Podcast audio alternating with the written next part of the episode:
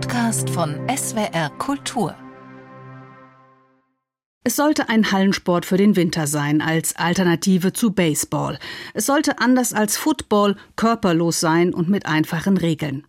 Was der Kanadier James Naismith als Sportlehrer am College des christlichen Vereins junger Männer des YMCA in Springfield, Massachusetts erfand, war ein Spiel mit 13 Regeln, die er auf zwei Schreibmaschinenseiten festhielt.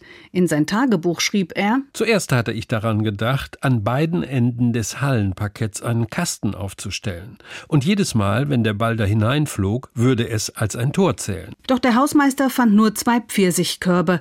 Um Rangeleien zu vermeiden, ließ James Naismith die Körbe am Balkongeländer der Halle anbringen, auf drei Metern fünf. Um Erfolg zu haben, mussten sich Geschicklichkeit und Wurfgenauigkeit mit mit Kraft, Schnelligkeit und Durchsetzungsvermögen verbinden.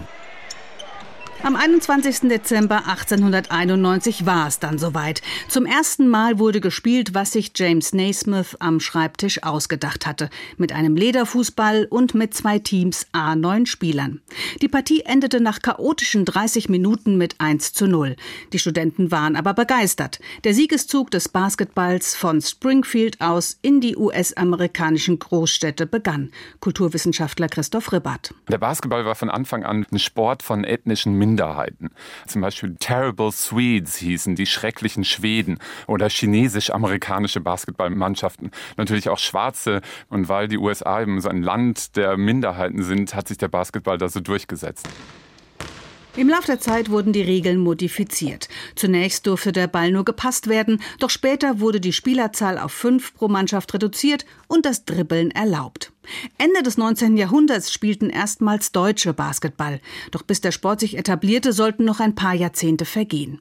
Die erste offizielle Basketballabteilung eines deutschen Vereins wurde 1935 in Bad Kreuznach gegründet. Und die große Bühne als offizielle Sportart bekam Basketball bei den Olympischen Spielen 1936 in Berlin.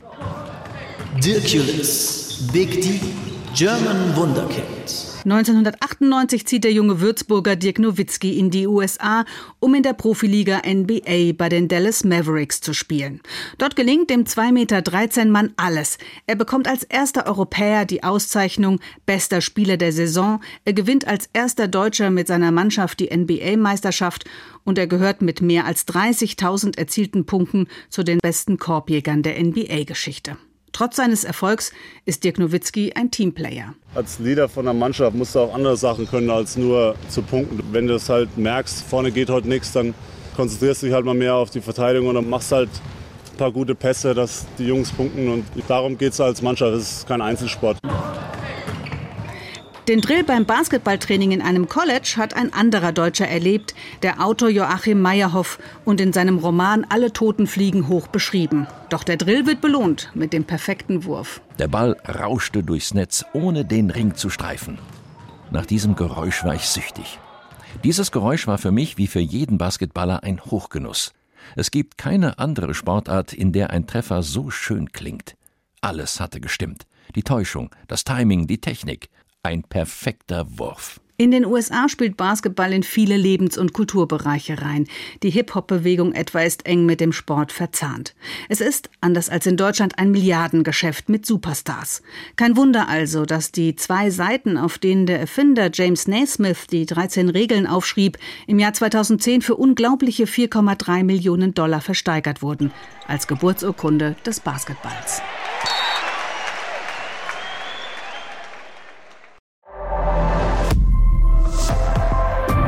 Zeitwort ist ein Podcast von SWR Kultur für die ARD.